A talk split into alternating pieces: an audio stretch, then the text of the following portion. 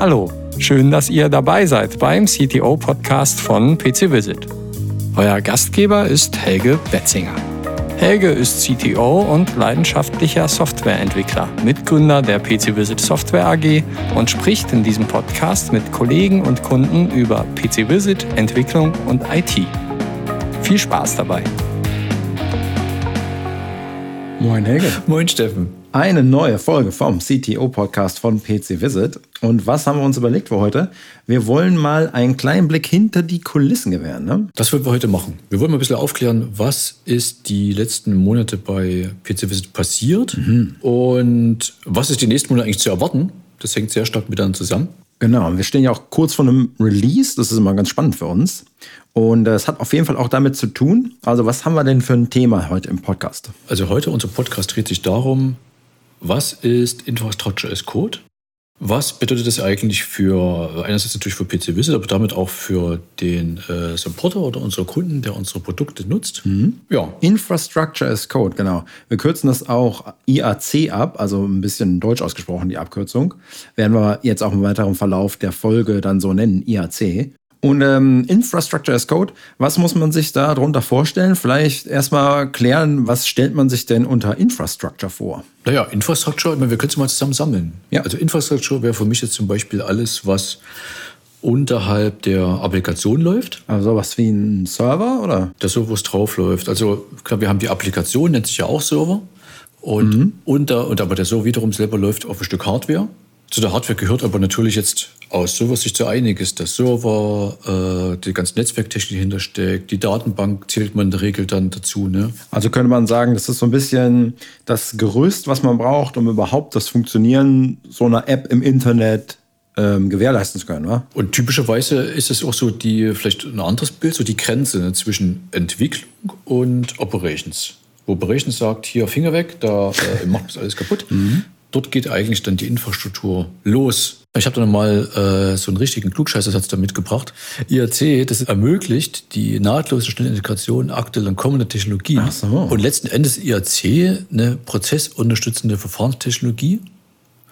Und im Fall von PC Visit mhm. ist es auch eine Schlüsseltechnologie. Mittlerweile bei uns geworden, weil wir es eben so zum zentralen Dreh- und Angelpunkt gemacht haben, weil wir eben so viele Vorteile sehen. Ne? Na, Steffen, wir können jeweils unsere Top 3 mal reinwerfen. Okay. Und wir haben das halt uns eigentlich seit einigen Monaten damit beschäftigt und das entwickelt. Mhm. Ja. Und die, also meine persönliche Top 3, warum ich IAC wirklich sehr, sehr spannend und gut finde, hat sich in der Zeit auch nochmal geändert. Ja, dann sag mal. Sag mal, als wir reingestartet sind, war ein Antrieb gewesen, dass wir eine höhere Zuverlässigkeit erreichen mit IAC, also dass wir leichter und einfacher auf schwankenden Bedarf zum Beispiel reagieren können. Schwankender Bedarf so ähm, über den Tag gesehen, so morgens mehr Zugriffe als nachts oder wie meinst du? Oder halt auch noch, dass äh, wir hatten das am Anfang von der Corona-Phase. Mhm. Da sind ja sehr viele Leute auf einmal gekommen über Nacht, die halt dann zum Beispiel gesagt haben, hier, ich brauche R2O, also unsere Remote Office-Lösung. Ja. Und das plötzliche Wachstum war halt sehr, sehr viel höher, als wie man es bis dahin vorhergesagt hat. Eigentlich ein Traum, aber was war dann los für uns? Ja, für uns war los, dass es eine Situation war, wo die Elastizität, mit der neue Hardware bereitgestellt werden konnte, nicht mithalten mhm. konnte ja. mit dem wachsenden Bedarf. Das heißt, wir mussten den Kundenzustrom dann zwei, drei Wochen eigentlich limitieren, mhm. ehe wir die Server entsprechend nachgezogen hatten, mit sehr viel Mühe und zusammen mit unserem äh, Hosting-Partner. Mhm. Und das war damals der, der, der Triggerpunkt für uns sagten, hey, wir brauchen eine bessere Lösung, eine, die automatisch skaliert und eben auf so unvorhergesehene Fälle wie plötzlichen Kundenansturm und Kundenexplosion wirklich dynamisch reagieren kann. Das war damals meine Top-Priorität. Ja. Wie war das bei dir? Ähm, also als ich dann verstanden habe, was durch IRC tatsächlich möglich wird, im Unterschied zu, ich sag mal, dem herkömmlichen Weg, wo ich mir in grafischen Oberflächen oder übers Terminal ähm, alles zusammenklicke, zusammenstecke. Ähm, und das hat sich seit dem Anfang für mich auch gar nicht groß geändert. Und zwar, mit welcher Leichtigkeit man auch komplexe Infrastrukturen jetzt provisionieren kann. Ja. Das heißt, wenn es früher nötig war, ähm, bei drei verschiedenen Anbietern jeweils auf zehn verschiedenen Unterseiten äh, Haken zu setzen, in Felder Werte einzutippen, das dann parallel natürlich noch irgendwo anders zu dokumentieren, ne, damit nicht nur ich der Einzige bin, der weiß, was muss wo eingetragen werden, dann schreibe ich das heute einfach als Code runter. Dann kann es natürlich auch von allen, die den Code verstehen, gelesen werden. Sende das per einem Konsolenbefehl ab und dann läuft die Maschine automatisch los, richtet das automatisch bei den ganzen Anbietern ein. Also würdest du auch sagen, das ermöglicht eigentlich ein höheres Maß an Kompliziertheit? Ja. Und macht es beherrschbar. Also ist es auch ein Innovationstreiber. Ja, definitiv. Also kann ich auch mal sagen, ich bin bei PC Visit gerade dabei, ähm, unser Monitoring neu aufzusetzen, eben genau mit dem IAC-Konzept. Monitoring, also dass man Einblicke hat in all die Systeme, die so laufen im Hintergrund, das Backend und so weiter und so fort, dass da alles im grünen Bereich ist. Und ähm, es ist, das ist schon relativ komplex, das Wechselspiel zwischen verschiedenen Modulen und wie die interagieren und miteinander reden müssen. Und wenn ich mir vorstelle, äh, dass jetzt ähm, nicht coden zu können, sondern eben händisch irgendwie alles einstellen zu müssen, ja. ähm, da glaube ich nicht, dass wir da so schnell ans Ziel gelangt werden. Höchstens, wenn man natürlich wieder auf irgendwelche Drittservices ausweicht, ähm, die einem das so als Komplettpaket verkaufen wollen. Nur gibt es da natürlich wieder den Trade-off, dass das dann kostet. Und es kostet dich auch wieder Zeit, weil ja. das braucht alleine an Kommunikation, an den Zyklen, die halt da stattfinden, ja, natürlich genau. alles wieder viel Vor- und Nachbearbeitung. Ja. Ja, in die Richtung hat es für mich sich auch letzten Monat halt deutlich nochmal geändert. Also ausgehend von dieser Elastizität ganz am Anfang. Ja. Zu kam damals auch noch ähm, eine erwartete Konsolidierung der Kosten, mhm. dass man halt wesentlich bessere Kontrolle über die Sach- und auch Wartungskosten halt bekommt. Und mittlerweile hat sich halt das Thema Innovationstreiber für IAC äh, in meiner Priorität ganz nach oben geschoben. Und was mich auch sehr begeistert, ist natürlich die wesentlich gesteigerte Umsetzungsgeschwindigkeit ja. und äh, höhere Zuverlässigkeit, die damit erreichbar ist. Du hast ja schon mit Monitoring angesprochen. Mhm. Das heißt eigentlich das ganze Thema ja, Elastizität ist eigentlich wie schon eingepreist. Deswegen wirkt es wahrscheinlich gar nicht mehr so wichtig, weil man sich das als, als jetzt einfach schon voraussetzt, wird ja. zur Basiseigenschaft. Ja. Und das gleiche auch dann bei den, äh, bei den Kosten. Obwohl das ja so ein zweischneidiges Schwert ist, da kommen wir aber später nochmal mhm. dazu. Genau, kommen wir später nochmal zu. Eine Beobachtung ist auch, ich hätte ja gar nicht so wirklich mitgearbeitet oder viele unserer Entwickler würden ja gar nicht so richtig mitarbeiten an diesen Infrastrukturthemen. Klassische, du hast es vorhin Operations-Tätigkeiten genannt oder IT. Und man kann auch Systemintegration sagen vielleicht. Das ist jetzt alles nur möglich, weil eben die Felder so ein bisschen sich auflösen. Also die Felder so ein bisschen verschmilzen, will ich sagen. Das, was, also die Entwicklung und Operations wird jetzt zu einem neuen Metafeld namens DevOps, also Development und Operations. Und damit ist natürlich auch die Umsetzungsgeschwindigkeit viel höher, weil mehr Leute in die Lage versetzt werden, äh, gemeinsam an einer Sache zu arbeiten. Und ich habe auch festgestellt, das zahlt auch extrem auf die Zuverlässigkeit ein, weil in dem Moment, wo die Verantwortung halt für die, für die Infrastruktur zu demjenigen wandert, der auch typischerweise den Code geschrieben hat, mhm. ist natürlich dann äh, als Entwickler faul genug, ja. sich das, das Leben so bequem zu machen, dass es ja. eben automatisch gut läuft, mhm. ohne permanent an irgendwas dran rumschrauben und äh, dran rumdrehen zu müssen. Mhm. Also es wird wesentlich schneller in den Aspekten automatisiert, als wie das vielleicht wäre, wenn das zwei verschiedene Silos wären, Entwicklungssilo und Operationssilo, wie es in der Vergangenheit oft war und oft ja auch noch ist. Es ist natürlich auch hilfreich, wenn sich die Entwickler die Ressourcen, die sie zum Entwickeln brauchen, um die Anwendung laufen zu lassen und so weiter, wenn sie sich das selber hinstellen können und nicht erst Antrag stellen müssen bei ähm, irgendeiner anderen Person. Aber diese, dieses Antragstellen hatte ja vermutlich, ähm, zumindest in Deutschland, irgendeinen Grund. Irgendeinen Vorfall gab es bestimmt mal, warum das dann eingeführt wurde, Antrag schreiben, bevor ein Server hingestellt wird. Ähm, aber ist der Grund jetzt entfallen? Also kommt ein bisschen drauf an. Es ist natürlich schon so, dass mit den neuen Möglichkeiten auch eine neue Verantwortung einhergeht, weil ich werde jetzt in die Lage versetzt, mir selber die Ressourcen, die ich brauche, hinzustellen, ähm, muss dafür dann natürlich auch einstehen. Du hast es ja eben angesprochen, wer es baut, muss es dann auch betreiben ähm, und hat dann die Verantwortung dafür. Aber dann sorge ich eben auch direkt dafür, dass es ordentlich gemacht ist. Ein Punkt würde mich nochmal interessieren. Wir hatten das im Vorfeld von dem Podcast schon mal kurz angesprochen. Warum hat man nicht schon immer IRC eigentlich gemacht? Warum kommt es jetzt erst so als, als Hype daher? Äh, ich glaube, weil, also das Internet ist zwar jetzt schon ein bisschen älter, aber die Prozesse, die dieses Ökosystem, dieses kolossale digitale Ökosystem möglich machen, die sind natürlich auch immer noch im Wandel und ähm, ständigen Verbesserungen unterlegen. Also da ist noch viel Luft nach oben. Und ähm, äh, die Notwendigkeit für sowas wie IRC begründet sich einfach auch mit der stetig steigenden Komplexität ähm, der zugrunde liegenden Infrastrukturen. Ja, und die, um die eigentlich beherrschbar zu machen, da ist IRC eine Antwort drauf. Ich würde vielleicht noch ergänzen, das setzt auch voraus, dass, die, ja, dass diese Infrastruktur als Code ansprechbar ist. Das gab es ja jetzt auch vor zehn Jahren noch nicht. Ja, aber was genau passiert denn da? Ja, wenn man sich einfach einen Server vorstellt, mhm. ganz am Anfang wurde halt was zusammengeklickt, beziehungsweise mit äh, Skripten der Server konfiguriert. Ja. Dann wird es vielleicht schon ein bisschen abstrahiert mit den Sachen wie äh, Ansible zum Beispiel, um die Server einzeln anzusprechen, aber immer noch war die, der Ownership für den Server ja dann bei demjenigen, der die Applikation betreiben will. Mhm. Und mit dem Aufkommen von äh, Hyperscalern wie jetzt AWS als Pionier und dann später und mittlerweile ja extrem, extrem großes Ökosystem, was da entstanden ist, ja. war es notwendig, dort Schnittstellen zu schaffen. Das heißt, was dann dort gemacht wurde, ist, damit dort überhaupt die Hyperscaler die eigenen Sachen überhaupt beherrschen konnten äh, und auch verkaufen konnten. Mhm. In skalierbarem Maßstab war die komplette Infrastruktur, die dort verkauft werden sollte, also Internet oder ähm, IT aus der Dose, mit einer API zu kapseln. Was ist eine API? Äh, Application Programming Interface. Das heißt, du kannst halt praktisch über eine Schnittstelle, eine Software-Schnittstelle, mhm. dann dir die Hardware buchen und die Hardware konfigurieren. Und ja, der Server ist halt dann einfach, du weißt nicht, wo der steht. Könnte bei Jeff Bezos da im Bad stehen, der Server zum Beispiel. ja, unsere stehen alle bei Jeff Bezos im Badezimmer. Und damit, äh, äh, damit wird das Spiel halt völlig, völlig neu geschrieben. Jetzt ist alles, was dann konfiguriert wird, die API und der Anbieter hat davor zum Beispiel eine UI, eine Web-Oberfläche und damit kannst du das zusammenklicken. Ja. Das ist ja bei Hetzner zum Beispiel auch der Fall. Mhm. Im Hintergrund bei Hetzner ist aber eben auch eine API. Und nun ist es halt eigentlich dann äh, diese, der konsequente Schritt zu sagen, okay, wenn es aber API ist, wie kann denn, wie kann ich die API möglichst komfortabel jetzt per Programmcode ansteuern?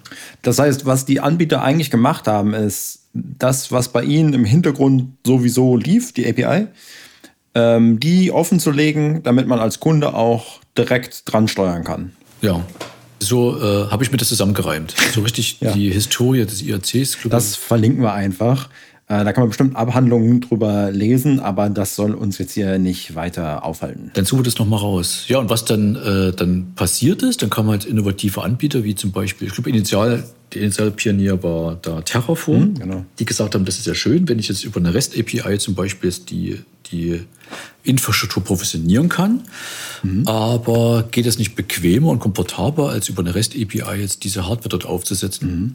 Und so hat dann Terraform als erster angefangen, eine Art Programmiersprache dafür zu erfinden, ja. wo man dann nicht mehr direkt die, das, das, das REST-Interface programmiert, sondern das Ganze als Entitäten schon abstrahiert wird und man zum Beispiel sagt, ich brauche jetzt einen Server und der braucht den RAM und der braucht die CPU-Power. Das heißt, was Terraform eigentlich gemacht hat, ist, die sind hergegangen, haben sich die ganzen Anbieter, die es so gibt, angeguckt, also Amazon, Google Cloud, Microsoft Cloud und so weiter und so fort, haben gesagt, ähm, wir vereinheitlichen das Ganze jetzt mal unter einer Programmiersprache und wenn man die beherrscht, dann kann man sich eigentlich, egal was, egal bei wem, äh, provisionieren, solange man unsere Syntax einhält. Dann ist das ja nochmal ein riesen Vorteil halt, ne? weil dadurch bist du mit sowas wie Terraform mhm. Cloud-Agnostik, das heißt also unabhängig vom Anbieter. Ja.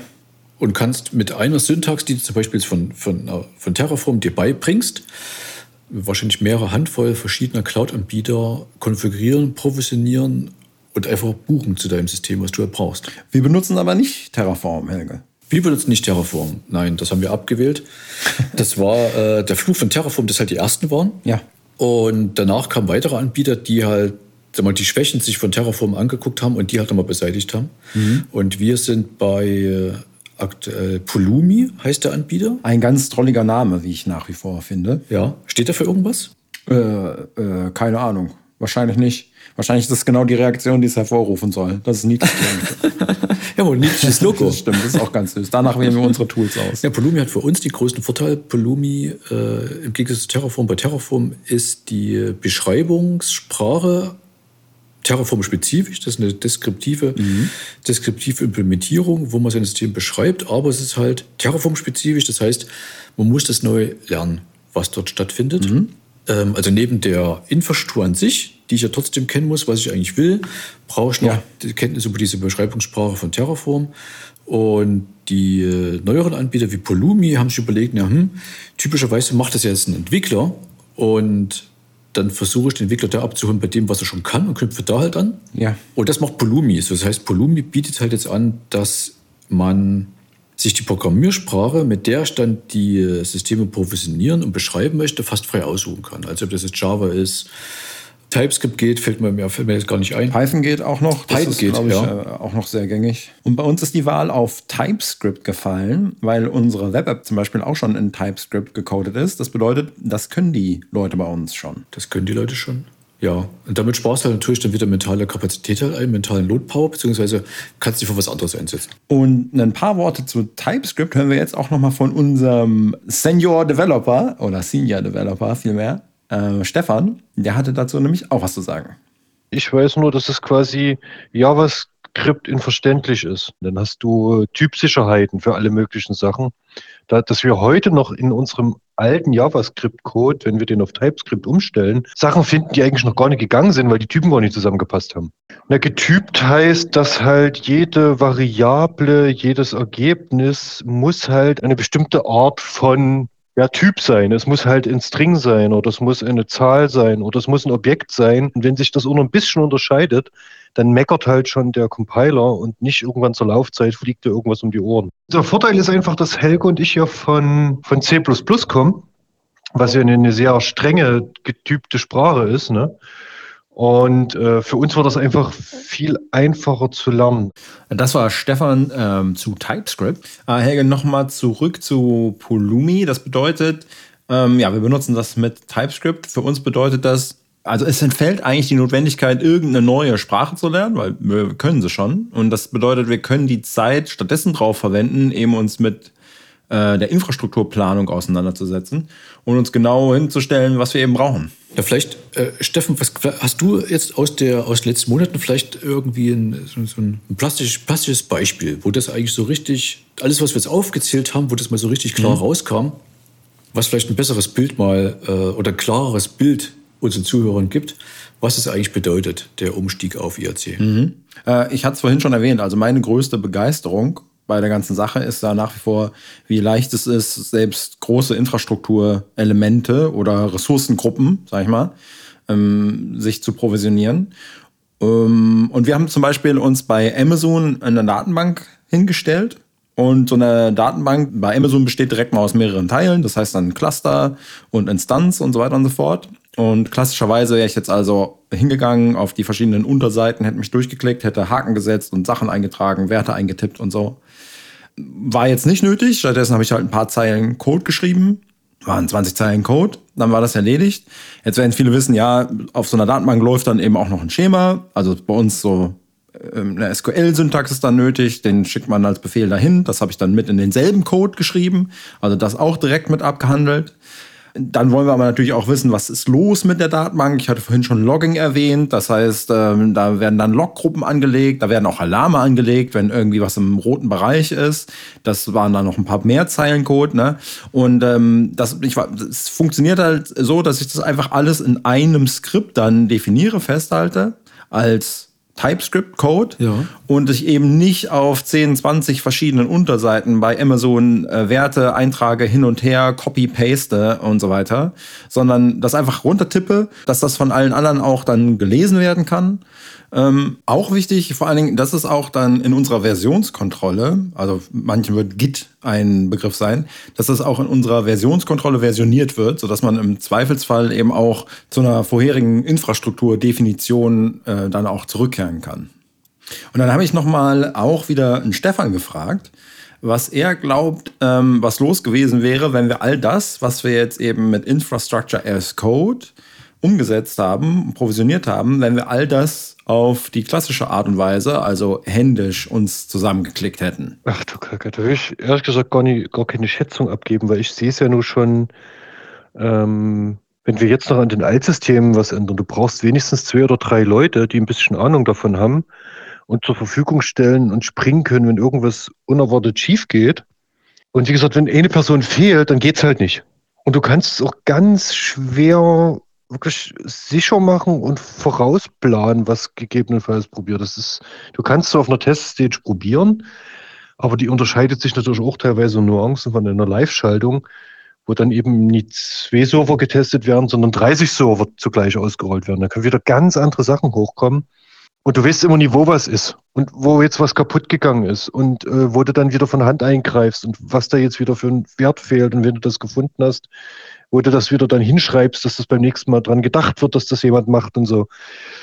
Äh, und da ist IAC, also hoffentlich und bis jetzt her hat sich auch so gezeigt, schon die Hilfe, dass du halt verhinderst, dass jemand schnelle Fixes per Hand irgendwo macht, die dann beim nächsten Mal überbügelt werden, vergessen werden oder nach einem halben Jahr weiß keiner mehr, warum was gemacht wurde. Sondern du hast halt einen, einen Ablaufplan in Code, der dir genau sagt, was passiert und der natürlich über ein, ein, ein Version-Control-System, eben Git, auch nachvollziehbar macht, wer jetzt warum was geändert hatte, zum Beispiel daran.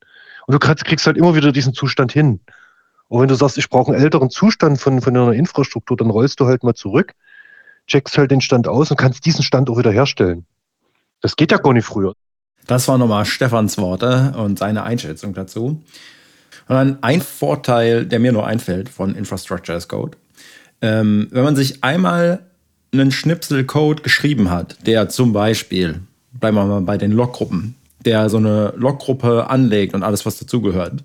Mhm. Äh, wenn das einmal geschrieben ist, dann kann ich das natürlich recyceln und immer wieder benutzen und muss nicht jedes Mal dieselben Haken setzen, dieselben Werte eintragen in der Web-Oberfläche, wie das eben sonst der Fall wäre. Na, was auch sehr beeindruckend war, es wird ja dann auch typischerweise, legt man sich halt mehrere Accounts an. In unserem Fall ist es AWS, also ähm, Infrastruktur bei, äh, bei Amazon. Mhm. Und Du hast komplett getrennte Accounts, einmal Sandbox, also für die Entwicklung und ein Produktiv-Account. Gegebenenfalls gibt es noch Management-Account und Bild-Account. Mhm. Und als es einmal dann die Datenbank dastand, in, dem, in der, in der Developer-Sandbox, mhm. dann zu sagen, okay, lass uns das mal produktiv hochfahren, das war extrem beeindruckend. Dann zu sagen, okay, gut, dann stelle ich die Konfiguration nochmal produktiv, drücke auf den Knopf und mhm. nach zwei Minuten stand das komplette System völlig identisch, wie es vorher ja, geprüft, genau. getestet wurde in der Produktivumgebung. Das heißt, wir können jetzt eigentlich mit Leichtigkeit eine exakte Spiegelung der Produktionsumgebung in der Entwicklungsumgebung betreiben. Und äh, ja, Änderungen, die wir dann in der Entwicklungsumgebung machen, per Knopfdruck wieder zurückspielen in die Produktionsumgebung. Ja. Das ist der Vorteil. Wir wissen bereits, ne, dass die Änderungen, die wir gemacht haben, funktionieren, weil sie in der ähm, Entwicklungsumgebung funktionieren, die eine Spiegelung der Produktionsumgebung ist. Genau. Das heißt eigentlich, ist auch ein Riesenvorteil, dass wir einfach so leicht die Änderungen übernehmen können. Ein paar Euro mehr habe ich praktisch eine komplette äh, Spiegelung der Produktivsysteme auch für jeden einzelnen Entwickler oder für die Gruppe, je nachdem, wie man es halt möchte. Mhm. Und die Zuverlässigkeit nimmt zu und gleichzeitig nimmt die Komplexität dadurch nochmal ab. Für die Entwicklungsumgebung. Das waren noch ein paar Worte zu, warum eigentlich IRC. Ähm, vielleicht sagen wir auch noch was dazu, wie wir es geschafft haben, bei uns im Team eigentlich alle fit zu machen für diesen Umstieg auf IAC? Ja, wir haben so ein paar Beispiele mitgebracht. Wir hatten es ja vorher noch kurz darüber ausgetauscht. Ne? Es, also was, was wir festgestellt haben, es macht auf jeden Fall macht's mehr Spaß, wirklich sofort irgendwas anzufassen, mhm. statt halt wochenlang halt Theorie zu pauken und dann zu sagen, hier, jetzt machen wir das mal, weil wir da perfekt die Weltmeister sind. Mhm. Äh, stattdessen haben wir halt so eine, so eine Mischung ja gehabt. Wir haben gesagt, okay, lass uns halt die Grundkonzepte prinzipiell aneignen, lass uns die Architektur entwerfen zusammen mit extern, die dann auch als, mhm. als Bergenpartner dann äh, mit im Team, im Team drin waren eine ganze Weile oder immer noch sind. Ja. Mhm. Und dann Stück für Stück das nächste halt wirklich pra praktisch umzusetzen, um dann das nächste wieder halt zu erschließen und auch wieder sofort anzuwenden. Also ich fand diesen, äh, diesen Mix aus Theorie und äh, Praxis und sehr schnell wiederum Outcome erzeugend extrem ähm, ja, wie soll man sagen? Agil. Hat sehr viel Spaß gemacht. Agil. Agil war es ja, und hat viel Spaß gemacht. Also ähm, war, war im Prinzip so ein iterativer Prozess. Wir haben uns erstmal was rausgepickt, haben daran gelernt, haben das umgesetzt und dann haben wir das Gelernte und die erworbenen Kompetenzen eigentlich auf die nächste Komplexitätsstufe abstrahiert. Aber Helge, ähm, ist denn alles Gold, was glänzt, oder hat das Ganze vielleicht auch noch ein paar Fallstricke? Ja, die gibt es mit Sicherheit. Ne? Es ist ein neues, äh, neues äh, System und wir haben es da mit einer ganz anderen ja, Ökosystem mhm. zu tun und es gelten neue Regeln, wie das halt immer so ist bei ähm, disruptiven Änderungen. Wir hatten vorhin auch schon darauf hingewiesen. Also ein Vorteil ist eigentlich, es ist eine Kostenersparnis, wenn man es richtig anwendet. Ach, stimmt, ja. Wenn man sich natürlich ein bisschen unbedarft anstellt, und wir reden ja schließlich jetzt über Code, den man schreibt, und in, im Code kann man auch Fehler machen, logisch. Äh, wenn ich jetzt zum Beispiel hergehe und äh, diese Datenbankprovisionierung, die wir eben beispielhaft besprochen haben, wenn ich die jetzt in eine Vorschleife packe und mir statt einer Datenbank 200 hinstelle, dann ist die Rechnung am Ende des Monats hoch. Ähm, das heißt, wir haben es auch schon angesprochen, es geht einher mit einer höheren Verantwortung. Man muss aufpassen, was man tut. Immer noch, nach wie vor. Äh, und das Aufpassen, du musst, äh, habe ich festgestellt, ganz am Anfang schon anfangen aufzupassen, also schon bei der bei dem Bestimmen der zukünftigen Zielarchitektur. Mhm. Es gibt auch bei, bei AWS zum Beispiel, weiß nicht, ob es bei anderen Cloud-Hyperscalern das genauso gibt, gibt es eine, so eine Art Kalkulationstool. Mhm. Dort kannst du die, ja, die mutmaßlich zu verwendeten Systeme und die, äh, die ja. Intensität kannst du einfach eingeben, da kommt halt eine Zahl raus. Und als wir es initial eingegeben haben, kam der. Also eine Zahl in Euro oder Dollar. Dollar. Bei AWS ist alles ja. Dollar. Naja, da haben wir ja eh noch ein Problem gerade mit dem Euro, aber egal. die haben, äh, genau, und da kam aber eine sehr unschöne Zahl oh. in unserem Fall am Anfang raus. Es war ungefähr drei, vier Mal so hoch wie die aktuellen Kosten, oh. die wir mit, unserem, ja. äh, mit unseren Rechenzentren haben.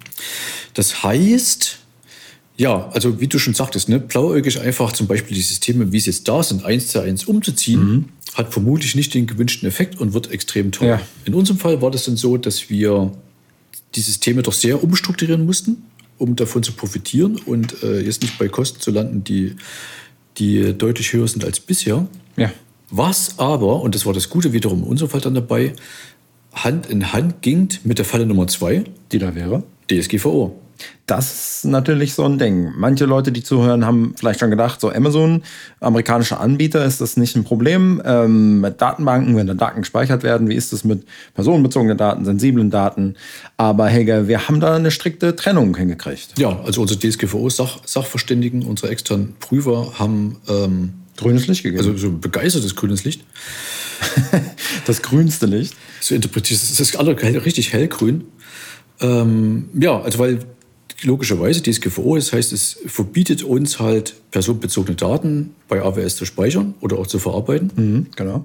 Also haben wir Folgendes gemacht. Zum einen die DSGVO-relevanten Daten, äh, beziehungsweise in unserem Fall die, die wirklichen Inhalte der, der Sitzung laufen halt in dem Fall mhm. dadurch nicht und deshalb nicht über AWS, ja. sondern laufen weiter über äh, deutsche Rechenzentren. Und was an Daten verarbeitet wird, haben wir am Eingang des Systems eine sogenannte Datenweiche. Mhm. Äh, das heißt, die Daten werden komplett anonymisiert, sodass aus den Daten, die dann bei AWS verarbeitet werden, keine Rückschlüsse ziehen kann auf die ursprüngliche Person, mhm. wenn er nicht ne, unsere Algorithmen dazu nimmt, plus halt Datensatz 2, der wiederum aber dann nicht bei AWS halt liegt, mhm. so dass es praktisch ähm, persönliche Daten sind dann nicht mehr rauszuholen und damit halt konform, äh, auch unabhängig von Schremp 1 und bis X. ja.